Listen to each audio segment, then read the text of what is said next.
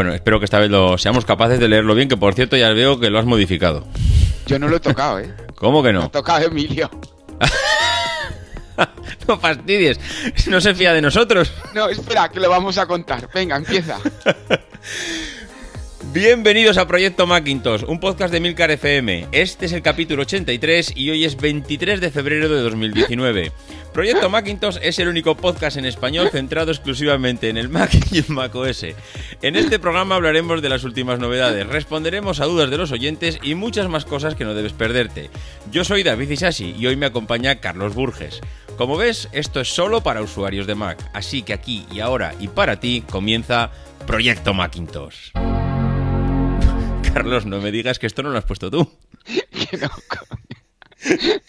Que no hemos arreglado la entradilla ni tú ni yo, que ha venido Emilio con el coche escoba y la ha preparado para que no la caguemos otra vez. Qué fuerte. ¿eh? No, pues es que yo he entrado y, y, oh, mira, ya pone capítulo, pone aquí el día, todo perfecto, maqueado. He visto además que había un par de enlaces eh, ahí en actualidad del Mac Pro. Cuando entro al primero y veo que es desde 2011, por poco me caigo de culo. Joder, digo, actualidad, pero...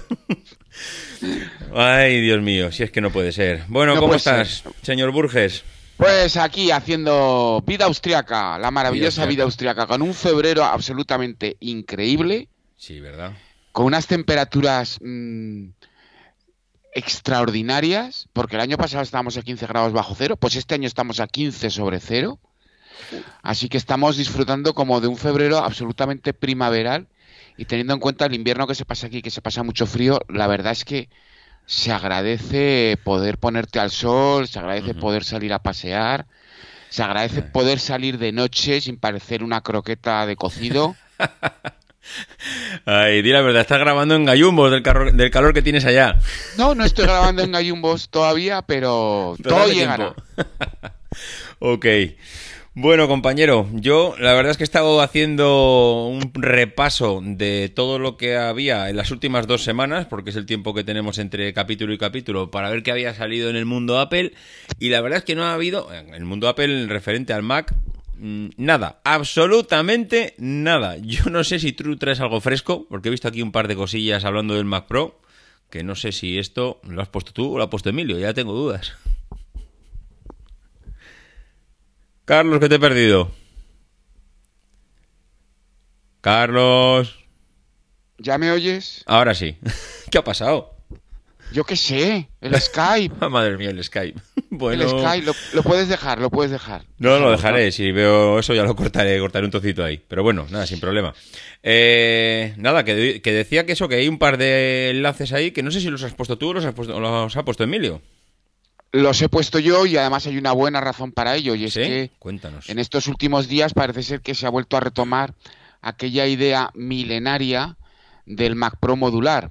Y cuando hablamos del Mac Pro modular es una, eh, un ordenador en el que tú puedes comprar diferentes tipos de módulos en función de las características que quieres para el Mac Pro. Y se estaba comentando que iba a llevar un cable especial con un conector especial, cosa que es muy típico de Apple, por otra parte. Pero evidentemente estamos hablando de rumores y aquí podría cantar Rafael Acarrá. Me encanta Rafael Acarrá cuando me acuerdo siempre de la canción. Na, na, na, na, na, na. Ya lo que me faltaba, que te pusieras a cantar.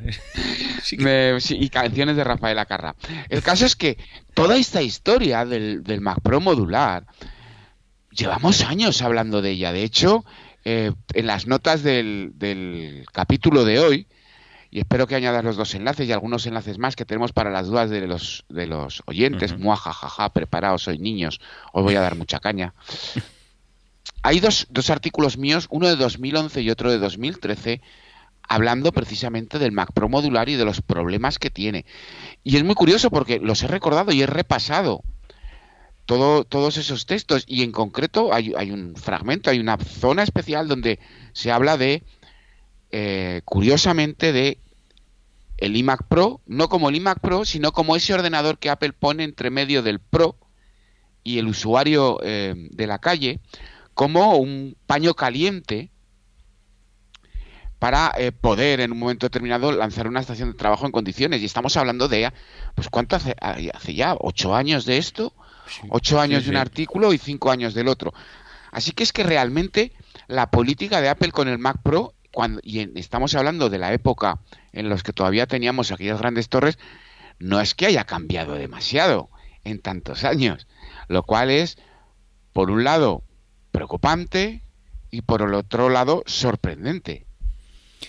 Hombre, la política no ha cambiado mucho. Lo que pasa que yo escuchaba eh, hace, bueno, hace unos días, eh, ya no recuerdo el podcast que estaba escuchando, en el que oía como que Apple nos había prometido un Mac Pro para 2019. Yo ya no recuerdo cuando se sentaron a decirnos que se habían equivocado en el rumbo que habían tomado, en el diseño, eh, bla, bla, bla, bla. Mm, lo que no, no recuerdo haber escuchado que se habían que nos habían prometido algo en el 2019, porque es que yo creo que han pasado ya dos, si no tres años desde que nos anunciaron que había un cambio de rumbo en el Mac Pro. Y, y lo que tú comentas, hombre, modular, eh, yo creo que es que tampoco hay muchas más opciones. Mm, si veníamos de un, Mac, eh, de un MacBook Pro, perdón, modular, eh, lo cambiaron completamente, nos sacaron aquella papelera y ahora han dicho que se, han, que, bueno, que se reconocieron el error, tampoco hay muchas más opciones, ¿no, Carlos? O te vuelves al modular o, esto es lo que hay. O creas una media torre, que es mi apuesta, una media torre en la que tienes muy buenas capacidades de comunicación, un buen, un buen corazón muy potente y sacas todo el subsistema gráfico a una caja externa y que cada uno elija el subsistema gráfico que quiera. Pero tampoco hay tanto campo ahí en esos subsistemas gráficos, porque sí que es cierto que ahora, desde que anunciaron el año pasado los mm, eh, MacBook Pro, los de 15 creo concretamente, y creo que también los de 13 eran compatibles con las tarjetas mm. gráficas externas, es verdad que ellos ya promocionan una, ya no recuerdo el modelo que es exacto. Sí, no, pero eh, hay muchas, hay muchas cajas. Eso te iba a preguntar, hay muchas, ¿sí? Hay mercado, hay mercado. No, mm, es un mercado muy cerrado, es un mercado eh, muy limitado para, para cierto tipo de gente, pero empieza a haber suficiente mercado como para que tengas opciones donde elegir y, y tarjetas que instalar. ¿De acuerdo? Siempre con las limitaciones propias que nos impone eh, unas veces por un lado Apple y otras veces por otro lado los fabricantes. Pero hay mercado. Entonces, yo mi apuesta ha sido siempre una media torre muy potente en proceso y ciertas cosas quedarán fuera, saldrán fuera. Es decir, el, tema gráfico, posiblemente Apple dirá, yo os doy el corazón de la máquina, os doy un corazón muy potente, con muy buenas capacidades de, comunicación, con la posibilidad de meter un par de tarjetas PCI y el que quiera eh, cosas muy especiales en cuanto a gráficos, que lo saque fuera. Pues fíjate que yo esta opción no la había planteado. Al final es un paso intermedio entre una cosa y la otra. Lo que pasa que, sabiendo cómo ha sido la reacción de los pros eh, con esa modularidad, el quedarte ahora a medias puede ser ya lo que acabe algunos de matar. Si es que no les convence, claro, si les convence el tema. Lo que pasa que es que tú siempre piensas, y yo creo que piensas acertadamente, en el usuario ya, pero pro de verdad, el que realmente le saca partido a un equipo como esos. Mm, claro, es que realmente los que tenemos la mentalidad de consumidores normales no nos hacemos a la idea del tipo de uso tan profesional que le pueden dar a ese equipo, porque es que mm, es un equipo de sobremesa, es una bestia, le estás poniendo una tarjeta o un, bueno, una, eh, le estás poniendo una mega tarjeta gráfica externa Internamente no sé si tú lo ves con nada, cero gráfico o con algo integrado en placa con lo mínimo de lo mínimo por si acaso no quieres optar a esa, a esa tarjeta externa. Ya, pero tiene que ponerle alguna ranura PCI porque por algún motivo eh, los profesionales van a necesitar ese tipo de tarjetas para lo que sea. ¿Vale? Mm. Puede ser porque necesitan un Fibre Channel, si no viene integrado eh, en el sistema, o porque necesitan salidas de puertos específicas, necesitan más puertos eh, salidas eh, SATA, lo que sea, da igual, ¿vale? Entonces, un hueco para un par de tarjetas es muy posible. Eh, yo lo veo, yo es algo que veo, pero todo lo que sea el subsistema gráfico, pero que venga, a lo mejor viene con una tarjeta PCI muy limitada o una tarjeta justita para hacer cosas y el resto lo pueda sacar fuera. Es, para mí es importante cuando pienso en el Mac Pro, pienso, dice, vale, es que tengo que hacer una inversión de 12.000, de 15.000 euros, ¿de acuerdo? Vale, ¿Cuánto ganas con esa máquina? ¿Cuánto dinero ganas? En el momento en que tú sabes el dinero que vas a ganar con esa máquina, tú puedes hacer una amortización de la misma. Lo normal es pensar en una amortización a dos o tres años, porque es una máquina que te va a durar por lo menos cinco y seis años en función del tipo de trabajo que quieras hacer.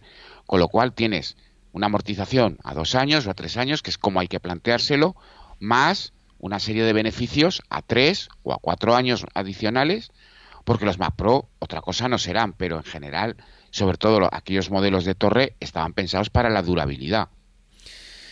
Mm, la verdad es que todo parece indicar que este Mac Pro vendrá con una pantalla. Lo que no sé es cómo dejará al iMac Pro. Porque claro, aquel iMac Pro... Que... ¿El, Mac Pro con pantalla?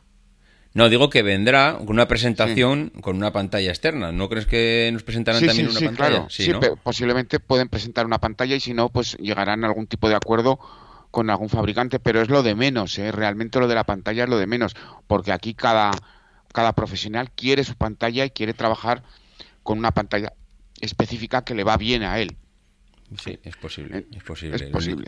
Lo que pasa que lo del iMac Pro es lo que no termino de ver porque nos presentaron un equipo que, yo también era una bestia y entonces parece como que abandonaban un poco el segmento del Mac Pro, el, segmento más de papelera aquel que nos presentaron porque ya teníamos un equipo con una pantalla de 27 pulgadas que era una bestia pero claro, ahora si nos presentan también una cosa como el Mac Pro, que, es un equipo súper profesional, súper eh, para, un, para una gente muy de nicho, yo no sé el iMac Pro al final cómo quedará, porque es un pastizal lo que vale el iMac Pro, ¿eh? No es un equipo tampoco... Es que, ¿Sabes lo que pasa? Que me lo he recordado cuando tú has dicho que te gastas, ¿cuánto? ¿12.000 has dicho? En un... 12.000, 15.000... 12.000, 15.000 euros en un equipo de estos. Vale, es una pasta, pero es que... Pero es que, vamos a ver, si tú, tú de un trabajo realmente sí, sí, cobrando lo, que, lo que cuesta, pues a ti te quedan unos beneficios y de ahí tienes que sacar tu amortización del equipo. Entonces, piensa que si amortizas, mm, mm, vamos a poner, siendo muy generosos, mil euros al mm. mes, porque tienes realmente trabajo para esa máquina, porque esa máquina tiene la capacidad de generar un volumen de trabajo importante y puedes amortizar mil euros al mes, en 15 meses la has pagado amortizas 500, las has amortizado en 30 meses. 30 meses son dos años y unos pocos meses.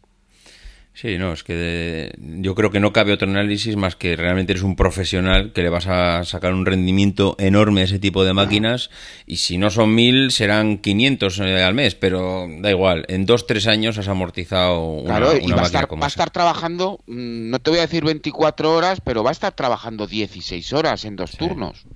o incluso 24 horas en tres turnos, con tres personas trabajando son máquinas que están pensadas para eso. Pero ¿tú crees que ese tipo de, trabajos, mm, eh, utilizar un ordenador a tres turnos, eso, no sé, ¿tú lo ves viable? Yo, he trabajado en una empresa a tres turnos. ¿Sí? Y tenía mi ordenador y. Y, y, básicamente eh, allí cada uno llegaba con su ordenador, tenía su carpeta de trabajos y con eso trabajaba. Bueno, bueno, no, no, si eh, al final, desde luego, si le sacas rendimiento es maravilloso. Lo que pasa es que un ordenador encendido a las 24 horas, eh, realmente tienes que, tienes que meterle una caña bestial. Y bueno, no sé, si tú dices que hay, que hay sector ahí, pues oye, perfecto. Bueno, compañero, eh, nos vamos a meter con las, con las temas de las dudas de los oyentes, ¿eh? Aquí hay un poco de todo. Madre mía, no sé, madre mía. Nos vamos a meter con esta historia, lo que pasa que no sé si llegaremos hasta el final, si nos pasará como el otro día, porque la verdad es que ha habido... Y antes quiero, quiero hacer un inciso, ¿vale? Venga. Que es cómo plantear una duda, ¿vale? Venga. ¿Cómo, hay que plantear una duda? Eh, cuando tú tienes un problema, ¿vale? Con un ordenador, con un dispositivo digital, hay varios pasos que hay que seguir y, y, de esto yo creo que he hablado un montón de veces y lo he escrito un montón de veces, pero bueno, siempre es bueno recordarlo. Primero, ¿qué modelo? Es la máquina, ¿vale? ¿Qué modelo correctamente explicado? Es decir, eh, porque por ejemplo hoy tenemos un caso que habla de, un año en el que no existe ese ordenador. Debió ser el año en que se lo compró, pero no es el modelo. Entonces yo me he vuelto loco. Yo hoy he estado dos horas y media antes de empezar el programa repasando cada pregunta, buscando información en algunos de los casos y pensando dónde podría estar el problema. Y muchas veces no puedes responder a la gente porque no, primero ya no sabes el modelo exacto del, del, equipo. Segundo, porque las explicaciones tienden a ser defectuosas, tienden a ser opiniones, no hechos. Creo que me pasa esto. ¿Tú crees? A lo mejor es otra cosa. Cuéntame exactamente qué es lo que le pasa a la máquina, qué, ocurre, qué tipo de error te da. Añade un, pantallazo del, del, diálogo de error. No digas que pone, un, que pone algo que no es exacto a lo que está poniendo. Hay un montón de cosas, un montón de pasos a seguir para que cuando tú recibes esa información, realmente la puedas analizar y puedas obtener conclusiones. Yo me acuerdo cuando hacía consultoría para empresas, para Mac, hace bastantes años. Y, yo me acuerdo que incluso venía gente de IT a casa y venía con un equipo de muestra porque era para una gran flota y decía, pasa esto y ocurre esto. Porque claro, a 60 euros la hora, a 70, 80 euros la hora de consultoría, tú necesitas dar muy claramente la información para que yo por ejemplo, en tres horas o en cuatro horas, puedo hacer una investigación, pueda encontrar una solución y pueda darte esa solución. Entonces, realmente pagas cuatro horas. Si no tienes toda la información al principio, esas cuatro horas se convierten en ocho. Pues yo creo que lo has comentado bastante bien. Al final, si vas a plantear una duda, lo que pasa que has metido ahí en la coctelera algo importante y es cuando tienes que pagar por esa duda. Porque cuando tienes que pagar, es que ahí, claro, aquí como el oyente no, no está eh, pagando por esa consulta, es posible que la, la pregunta pues, sea un poco vaga, sin mucha información, pero que es verdad que cuando realmente tienes que ir donde un tío y decirle, oye, mira, necesito que me arregles el ordenador y lo que le pasa es esto, esto y esto, claro, si tienes que pagar, me parece entenderte a 60 euros la hora. 60, 70, 80 euros la hora sin ningún tipo de problema. Madre mía. Madre mía. Sí, claro, pero es, es que aquí no pagas. Yo a lo mejor me pueden traer un equipo y son cosas que me ha pasado, o me pueden venir con un problema y dicen, me pasa esto. Y entonces le digo, mira aquí, mira aquí, mira, se ha solucionado, sí, ¿cuánto ha sido? ¿Una hora? Una hora, 70 euros. Y dice, hombre, es que es 80 euros, o 100 euros, o más dinero, en función del problema que era. Es que es muy caro, dice, no, tú no estás pagando una hora de mi tiempo, tú estás pagando 30 años de aprendizaje. Claro, es que visto así, que es así, es que tienes toda la razón. Pero bueno, al final estamos acostumbrados a pagar 20, 30 euros el precio hora por un servicio muy básico y cuando te plantean que, alguien te quiere cobrar 60, pues al final, claro, eh, choca. Lo que pasa es que, tiene razón, que no estás pagando por los 5, 10 o media hora o 45 minutos que el tío está allí. Estás pagando por una experiencia y un aprendizaje que ha costado muchísimos años. Pero bueno. Muchísimos años.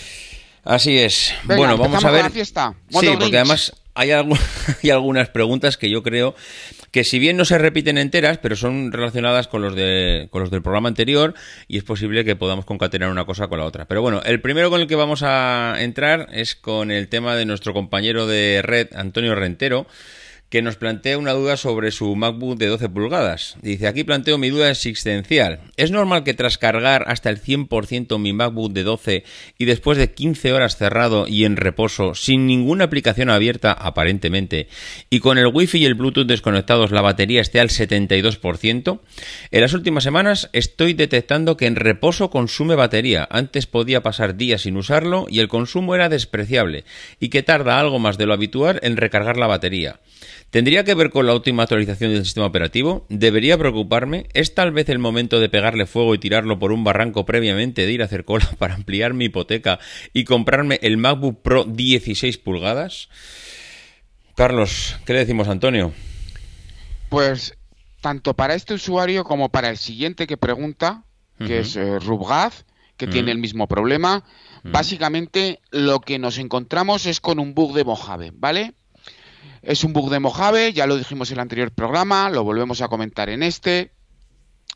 El problema es que eh, mm, nos, estamos encontrando con que hay algo que está consumiendo batería. este problema está relacionado, por lo que he podido yo averiguar a lo largo de esta semana, hay varios problemas relacionados y es que básicamente el sistema intenta hacer diferentes accesos. Uno es a intentar despertar la red, incluso cuando no está conectado. Y en el caso de Rugaz, que se, nos hace una pregunta muy parecida, que cierra la pantalla y se le, se le duerme y después la abre y dice que hay un fallo y se ha reiniciado el ordenador. Bueno, pues eh, por lo que se ve hay un subsistema o hay partes del subsistema de Mojave que tienen una manía constante en despertar cosas, ya sea la red, ya sean pantallas Thunderbolt externas, ya sea otros dispositivos a través de USB. Y puede ser que esté relacionado con el chip T2, puede que no esté relacionado con el chip T2, pero mm, alrededor de todos los problemas que hay al respecto del consumo de batería y otros problemas eh, de cierre, eh, en concreto por eh, el cierre del subsistema Bridge, parece ser que hay algo en el sistema que está intentando continuamente hacer llamadas, despertar cosas, poner cosas en marcha y evidentemente eso primero consume batería y segundo cuando no están los dispositivos conectados pues causa cierres y reinicios del sistema. Así que yo creo que ya podemos pasar a la siguiente pregunta. Bueno, yo antes de pasar, lo que voy a hacer es hacer una respuesta cuñada, porque él dice de. Bueno, tú hecho la parte seria, a mí me toca la cuñada, y es que él dice si tiene que tirar el ordenador y comprarse el del 16 pulgadas, el MacBook Pro 16 pulgadas que vendrá seguramente pues este año, según algunos rumores, o que no vendrá, pero bueno, el que sea. Yo estoy viendo por ahí ordenadores que, Carlos, yo no sé lo que verás tú por ahí por Austria, pero aquí se ven MacBook Airs de hace, no te voy a decir el original porque sería ya tirar ya las campanas al vuelo, pero mm, veo que la gente aprovecha los portátiles, que es una bestialidad. Veo, veo, bueno, he sido hasta el, eh, ¿cómo se llamaba? Creo que era el MacBook Air también, que se llamaba el de 11 pulgadas, aquel que era pequeñito. Sí, sí. Y, y veo, y lo he visto varias veces esta misma semana, y ya no te digo el de 12, el de 12 es un ordenador que igual es posible que ahora con el el MacBook que ha salido el año pasado, pues acabe fusionándose este diseño con él, pero yo creo que es, una, es un, portátil que tiene mucho recorrido. Yo es que, vamos... Sí, sí, no, no, no, eh, vamos, pues, mi niña tiene, le cedí el mío, mi MacBook creo que es del 2012, y ahí lo sigue utilizando 2012. para... sí, para la universidad sin ningún tipo de problema, y es una máquina maravillosa.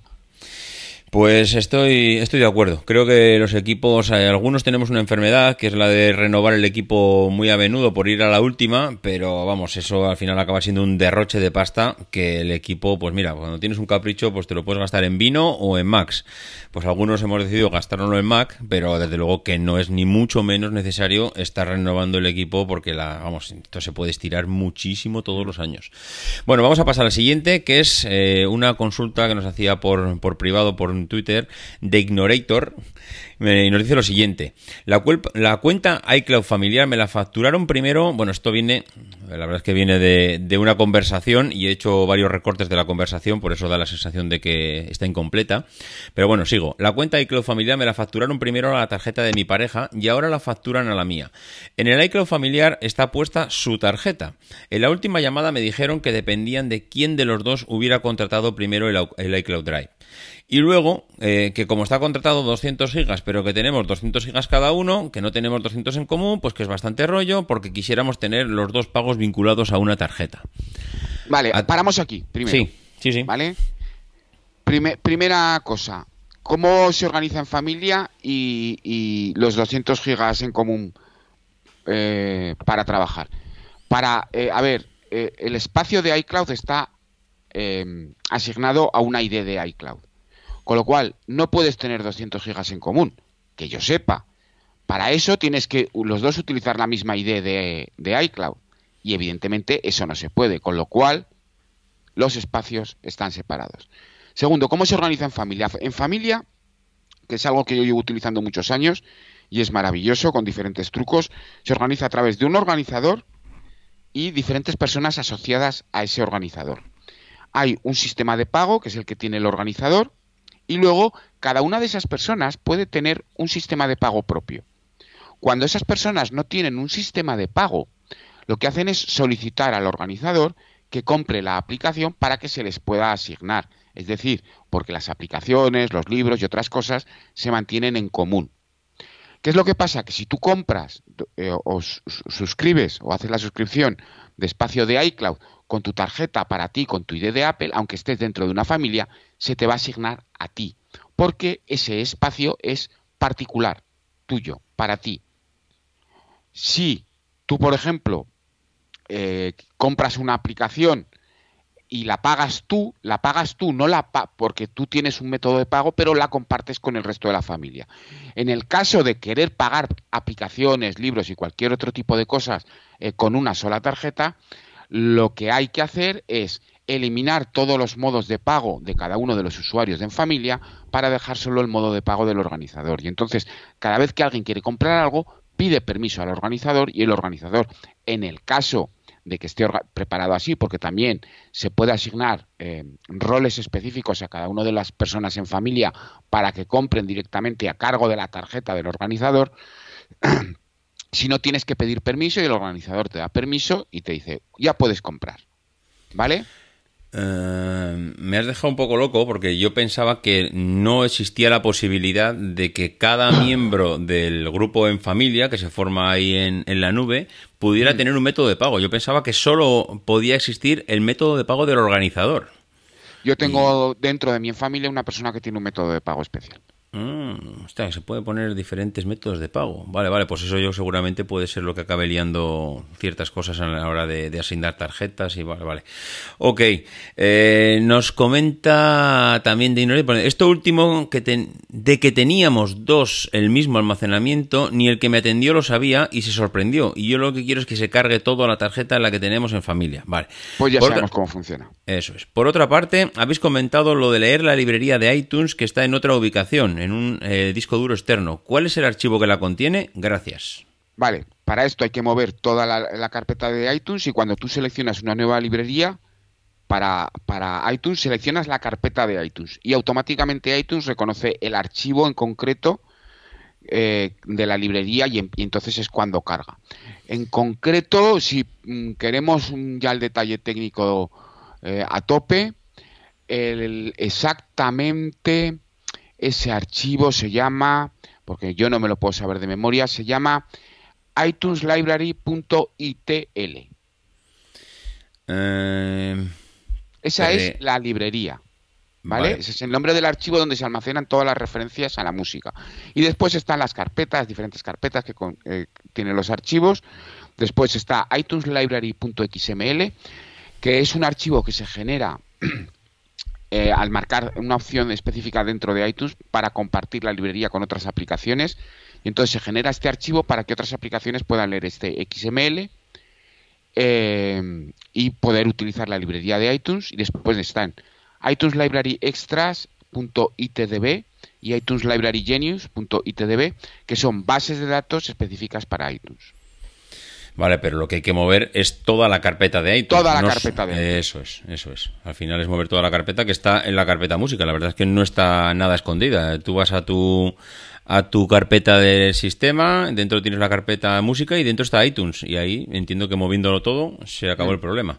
Eh, entiendo que moviéndolo todo y luego seleccionando con la tecla AL cuando vas a abrir iTunes, ¿no? Donde, y diciéndole dónde está la, la tecla opción, exactamente. ¿Dónde está la nueva librería? Ya te puedes deshacer de la antigua, la puedes borrar, no pasa nada. Ten una copia de seguridad, evidentemente, pero así liberas espacio en el disco duro de arranque. Ok. Venga, vamos con la siguiente. El app nos dice, esta ya es una pregunta que hicimos la semana pasada, lo que pasa que nos ha contestado. Dice, ¿por qué Apple no ha puesto las nuevas aplicaciones de Mojave en versiones anteriores con soporte? Por ejemplo, la de captura de pantallas o notas de voz. Esto fue lo que contestamos la semana pasada. Y ahora nos dice, gracias por responder a mi pregunta, aunque me gustaría que en otra ocasión se adentraran más en los detalles técnicos. Sigo sin entender eh, por qué Apple incrusta, por decirlo de alguna forma, aplicaciones a las actualizaciones del sistema. Si esa aplicación se ve afectada y está ligada al sistema, afectará también al sistema probablemente. En fin, que si me preguntan, es otra forma de que Apple intente que vayas a una versión más nueva y que no, perdón. Y si tu equipo no la soporta, que compres nuevo hardware. ¿Qué requisito técnico impide que una aplicación como la de Screenshot esté disponible en el Capitán Sierra o Hide Sierra? Si lo que me están diciendo es que lo hacen para más seguridad, me parece que sería todo lo contrario. Sería más riesgo y demora en desarrollo. Vale, esto lo vamos a explicar de una forma muy sencilla. Si tú compras el coche, el modelo de coche del año 2020, el modelo de coche del año 2020 tiene unas características nuevas que no tiene el modelo del 2019 y tú no, no las van a implementar en el modelo del 2019 porque es el modelo antiguo y el modelo nuevo tiene unas características nuevas. Apple mantiene un sistema operativo en desarrollo que es el que tenemos actualmente, un sistema operativo en predesarrollo, que es el del año siguiente, y luego los dos anteriores los mantiene exclusivamente para em, actualizaciones de seguridad, es decir, mantener los dos sistemas seguros, pero no se les añaden nuevas características. Es una opción o es eh, un sistema de desarrollo general utilizado en toda la industria de forma que tienes, en este caso, las dos versiones que tú puedes seguir utilizando con cierta seguridad, la versión con las nuevas características y la siguiente versión tendrá otra serie de nuevas características. ¿Que lo hace para que te actualices? Claro que sí, pero también te está dando nuevas opciones en esa actualización. Entonces, ¿qué pasa? Que tú no quieres actualizar, pero quieres las características del nuevo sistema. No se puede, no está dentro de la política de Apple y no es una cosa de Apple, es una política de todos los fabricantes de software, de todos los fabricantes de hardware, de todos los fabricantes. Y hay muchas razones también por debajo, eh, porque para añadir una nueva característica tienes que modificar todo el sistema. O tienes que modificar grandes partes del sistema. De la misma forma que cuando tú compras una nueva versión de hardware, hay modificaciones en la placa base, en, en los chips, en lo que sea. Hay nuevas tecnologías, cosas más modernas. Entonces, tú eso no puedes hacer un backwards. En software parece ser que se podría hacer, pero no es tan fácil. Y además comercialmente no es viable, está rompiendo eh, un modelo de comercialización. Y no es un modelo de comercialización que sea para decir, oh, Apple es muy mala, no hace esto, no, lo hacen todos así. Lo hace Microsoft, lo hace Adobe, lo hace eh, Autodesk, lo hacen todos así. La versión de este año, con las nuevas características, con el, software retocado por dentro para soportar estas nuevas características y una versión de desarrollo futuro para añadir nuevas características en la siguiente versión. Hombre, yo creo que forma parte de la estrategia de la empresa. Al final. De la estrategia de todo, de todo el sector. Sí, sí, sí, es que no hay, no hay otra. Nos puede gustar más o menos, pero es que es la única manera que tienen de sacar nuevos productos y actualizarnos y forzarnos, aunque no nos guste, realmente esto funciona así. nadie te obliga, tú puedes saltar no, no, no. puedes saltar. Si la característica la necesitas y te convence, compras, es decir, te saltas. Si no mm. te convence, te puedes quedar donde estabas. Bueno, pasa que a veces que lo queremos todo. Queremos quedarnos donde estábamos y que nos den mucho las Mucho vicio es lo que hay, mucho vicio. mucho vicio. Está bien resumido en esa frase, sí. bueno, vamos a la siguiente. Eh, Sansade nos pregunta, nos dice, hola, buenos días o tardes. Mi cuestión es la siguiente. Cuando adquieres una impresora que dispone de AirPrint, aparece en el panel de preferencias del Mac y en iOS a la hora de imprimir. Pero el otro día pude probar una impresora fotográfica de gran formato, una Canon Pro 2000, y comprobé que no solo aparecía la opción de AirPrint, sino que aparece también Secure AirPrint. En un primer vistazo no cambia nada, pero desconocía este término y en la web de Apple no aparece o no lo he visto. ¿Sabéis de qué va esta modalidad? Secure AirPrint es, eh, nos permite imprimir de forma segura en una impresora inalámbrica, en la mayoría de los casos, pero también en impresoras conectadas a red, en un entorno no seguro. Esto así evita que alguien pueda ah, hacer un sniffing, que es una técnica que básicamente es una captura de paquetes a través de la red, y pueda capturar un archivo, el archivo que se envía desde el ordenador a la impresora, para renderizarlo y saber qué es lo que se estaba imprimiendo. Entonces, para evitar esos problemas, cuando la red no es segura, tienes la opción AirPrint, que eh, es Secure AirPrint, que lo que hace es cifrar el archivo que se genera para impresión entre el ordenador y la impresora de forma que alguien que lo capture en el medio simplemente no pueda saber qué es lo que se está imprimiendo. Muy bien, señor. Pues con este hemos acabado la parte, creo que era de, software, más de sistema operativo. Y ahora nos vamos a entrar en la parte de discos duros. Y aquí hay también varias preguntas. Maqueta Cero nos pregunta, ¿por qué un SSD formateado como HFS Plus Journal con grid no funciona como disco interno y sí externo en un Mac Mini 3.3,1 con macOS 10.11.6 concretamente? Y habla de un Western Digital S500G1 B0A. Vale, respuesta para esto. Vale, cuando tú conectas un disco duro externo a, un Mac, generalmente lo haces a través de una interfaz. Y esa interfaz puede ser USB, puede ser eh, eh, SATA, puede ser lo que sea. Entonces hay una serie de comandos básicos que el sistema va a entender. Pero a la hora de tener un disco duro interno para arranque, la cosa cambia porque el disco necesita tener una serie de características específicas.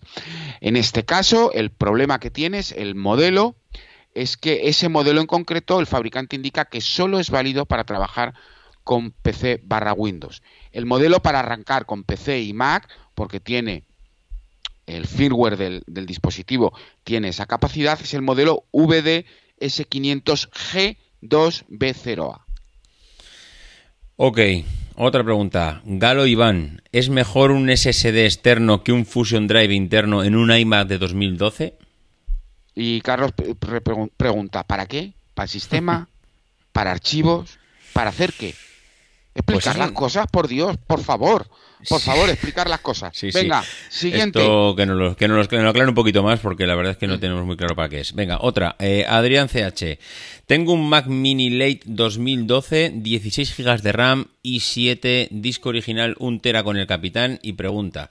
Para instalar Mojave, ¿es prácticamente necesario cambiar el HD por un SSD? ¿Cómo funcionaría si me quedo con el HD? Para trabajar con un disco duro eh, mm, mecánico, cuando. A ver, reevaluemos la pregunta, ¿de acuerdo? Mm. Para instalar Mojave, cuando instalas Mojave, automáticamente se migra la estructura de archivos de tu, em, de tu disco duro a APFS. APFS es un sistema pensado para SSDs y funciona de una forma, vamos a decir, regulera, por no decir mal, en un disco duro mecánico. Entonces, si quieres cambiarte a Mojave, lo lógico o lo ideal sería poder tener un SSD para poder aprovechar las características de eh, APFS. Si no, te tendrías que quedar en High Sierra para tener un mejor rendimiento con un disco duro mecánico. Y ahora una pregunta, si tienes un Fusion Drive que tiene una mezcla de los dos, cuando te actualizas a Mojave, la parte, digamos, del sistema operativo, ¿está formateada en APFS? Eh, diría que sí, ¿no?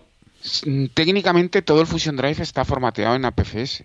Sí, las dos, tanto la Entonces, ¿qué es lo que pasa? Que hay muchos archivos que se mueven a la parte del SSD, especialmente los, los archivos que corresponden a discos de arranque, y otros archivos se quedarán fuera en función del, tipo de uso. Yo no soy muy fan de Fusion Drive, lo he dicho muchas veces. Me parece un sistema em, mm, que a lo mejor funciona muy bien para el usuario medio de la calle, pero para los que esperamos sacarle un poco más de partido al equipo, realmente a mí no me gusta. Creo que a pocos les gusta, ¿eh? No creo no he escuchado a nadie decir que le mole el sistema este, pero bueno. Otra pregunta. Grim Manelis, madre mía, qué nombres tú. Eh, bueno, Grim Manel, vamos a dejarlo ahí. Eh, quisiera saber qué disco SSD es mejor para mi iMac i7, 8 GB de RAM, 256 GB del 2018. Eh, se me ha quedado corto el disco. Hay marcas más, más favorables para el sistema Mac. ¿Qué características es más importante? Lo primero, no existe un iMac de 2018. Esto tiene que ser un modelo de 2017, pero no he podido profundizar porque no estoy seguro del modelo que tiene el usuario. Ahí es importante apuntar bien el modelo. Vale. Primera respuesta. No preguntéis por opiniones, ¿vale? Son como los culos, todos tenemos una. Mi opinión no vale. Bueno, en algunos casos sí. vale más. Pero en general está la misma que cualquier otro usuario con los mismos, más o menos los mismos conocimientos técnicos. No existen marcas más favorables o menos favorables. Un disco duro es un disco duro. Lo único que hay que mirar, como en el caso que hemos hablado antes del Mac Mini, es que realmente el firmware del disco duro es compatible con Mac. Y a partir de allí empiezan empiezas a medir muchas cosas, como por ejemplo, a qué interfaz lo vas a conectar, qué límites de velocidades tiene esa interfaz, eh, es importante leer los datos suministrados eh, por el fabricante, por ejemplo, la velocidad de lectura y escritura o el tiempo medio entre fallos. Ese es el tipo de cosas que realmente importan a la hora de seleccionar un disco duro. Entonces, tú puedes decir, puedo mantener un equilibrio entre el precio del disco y su capacidad de lectura y escritura, por ejemplo. Es decir, puede ser un disco un poco más lento, pero me sale un poco más económico y como lo voy a utilizar para eh, pequeño servidor de archivos donde se requiere un poco de velocidad, pero tampoco mm, va a ser tareas profesionales, pues ahí es donde puedes equilibrar. También depende mucho de la interfaz, es decir, tú te puedes comprar un SSD muy rápido, pero si lo pones en una caja mm, USB, estarás limitando la velocidad del disco a la velocidad del USB. De la misma forma que si pones un disco interno y es un SATA 3, estarás limitado a las velocidades del SATA 3, mientras que si es un PCIe, es decir, los discos duros estos Blade que monta Apple últimamente en los últimos equipos, o que incluso eh, los discos duros que van integrados en placa, bueno, pues al final tienes muchísimas más posibilidades de velocidad, pero evidentemente los costes son mayores. Perfecto. Eh, vamos a, yo creo que vamos a acabar con un par de cuestiones por acabar la parte de discos duros y no meternos en todo el apartado de preguntas de hardware. Este ya, si quieres, Carlos, lo dejamos ya para otro día porque nos vamos a ir acercando ya a los 45 minutos y, y así tenemos para otro podcast sobre, sobre opiniones. Creo que además me parece que a la gente le está gustando mucho todo este tema de las dudas y las consultas. Aquí dos cosas, una muy rápida porque lo he cambiado incluso de, apartado, estaba la parte de hardware pero lo he subido, que Facemos Historia nos hacía una consulta que ya lo acabas de responder y es que si tienes un iMac con un disco duro HCD, HDD, ¿es conveniente actualizar Sierra a Mojave? Bueno, pues esto está contestado hace nada, hace 10 segundos en la pregunta anterior. Y aquí eh, ahora lo que vamos a hacer es una comprobación de que nuestro jefe se escucha los podcasts, porque tenemos una duda, que con eso, con esto espero arrancar dentro de 15 días, y es que eh, Fran nos dice si Emilio ha cambiado de opinión con respecto a los MacBook Air. Así que le vamos a lanzar el guante aquí a Emilio en directo y sin decirle nada por privado. Vamos a ver si realmente se escucha nuestros podcasts, porque yo estoy convencido de que no lo hace. Así que, hombre, nosotros no nos aprendemos el guion y no, lo actualizamos, pero hay que saber. Se escucha la cabecera, a ver si lo hemos hecho bien. Lo demás ya venga reando. lo demás para ya veremos. Mentira. Bueno, pues lo vamos a dejar en eso, en que vamos a ver si Emilio nos hace un audio, porque aunque ya nos empieza a deber una asistencia aquí, yo creo que ya le va tocando, tiene que empezar a pensar en cuadrar su agenda, tanta productividad y tanta leche, y al final no hay manera de que encuentre un hueco para grabar con nosotros, pero por lo menos si no encuentra el hueco, pues que nos deje un audio diciendo si ha cambiado de opinión con respecto al MacBook Air que tenemos a, a usuarios aquí intranquilos al respecto.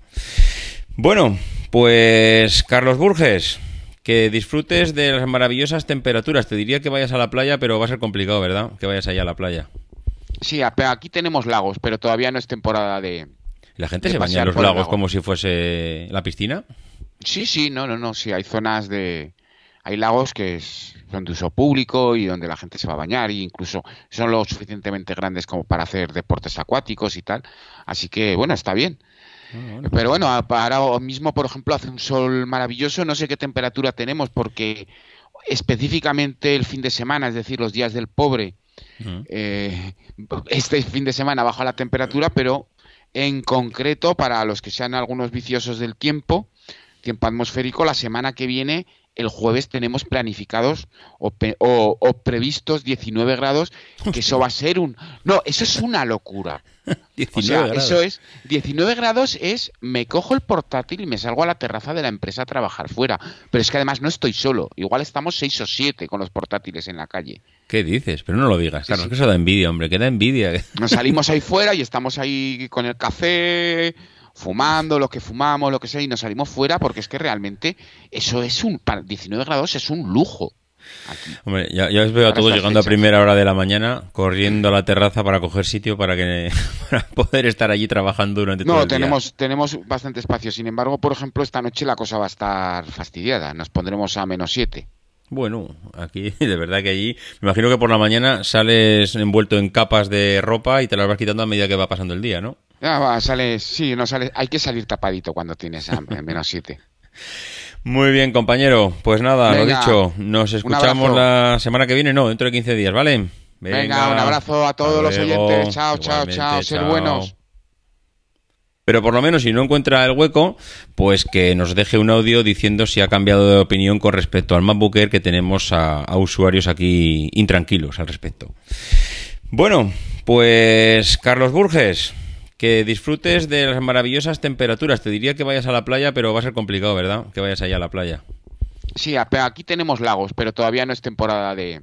¿La gente se baña en los lagos como si fuese la piscina? Sí, sí, no, no, no. Sí, hay zonas de. Hay lagos que son de uso público y donde la gente se va a bañar, e incluso son lo suficientemente grandes como para hacer deportes acuáticos y tal. Así que, bueno, está bien. Ah, Pero bueno, ahora mismo, por ejemplo, hace un sol maravilloso. No sé qué temperatura tenemos porque específicamente el fin de semana, es decir, los días del pobre, eh, este fin de semana baja la temperatura, pero En concreto, para los que sean algunos viciosos del tiempo, tiempo atmosférico, la semana que viene el jueves tenemos planificados o, previstos 19 grados, que eso va a ser un... No, eso es una locura. o sea, eso es... 19 grados es, me cojo el portátil y me salgo a la terraza de la empresa a trabajar fuera. Pero es que además no estoy solo. Igual estamos 6 o 7 con los portátiles en la calle. ¿Qué dices? Pero no lo digas. Claro, es que eso da envidia, hombre, que da envidia. Nos salimos ahí fuera y estamos ahí con el café fumando, lo que fumamos, lo que sea, y nos salimos fuera porque es que realmente eso es un, para 19 grados es un lujo. Hombre, ya, os veo a todos llegando a primera hora de la mañana, corriendo a la terraza para coger sitio para que para poder estar allí trabajando durante todo el tenemos, día. tenemos bastante espacio. Sin embargo, por ejemplo, esta noche la cosa va a estar fastidiada. Nos pondremos a menos 7. Bueno, aquí de verdad que allí, me imagino que por la mañana sales envuelto en capas de ropa y te las vas quitando a medida que va pasando el día, ¿no? Ya va, sale, sí, no sale, hay que salir tapadito cuando tienes hambre, menos siete. Muy bien, compañero. Pues nada, lo dicho, nos escuchamos la semana que viene, no, dentro de 15 días, ¿vale? Venga, un abrazo a todos los oyentes. Chao, chao, chao, ser buenos. Aquí termina Proyecto Macintosh. Gracias por el tiempo que habéis dedicado a escucharnos. Tenéis nuestros datos de contacto en emilcar.fm barra Proyecto Macintosh, donde también esperamos vuestros comentarios. El próximo programa será dentro de 15 días y hasta entonces no dejéis de visitar fac-mediomac.com para manteneros al tanto de tutoriales, novedades e información sobre el Mac y Mac OS. Was a photograph of an early morning country road, the kind you might find yourself hitchhiking on if you were so adventurous. Beneath it were the words, "Stay hungry, stay foolish." It was their farewell message as they signed off stay hungry, stay foolish. And I have always wished that for myself. And now, as you graduate to begin anew, I wish that for you. Stay hungry, stay foolish. Thank you all very much.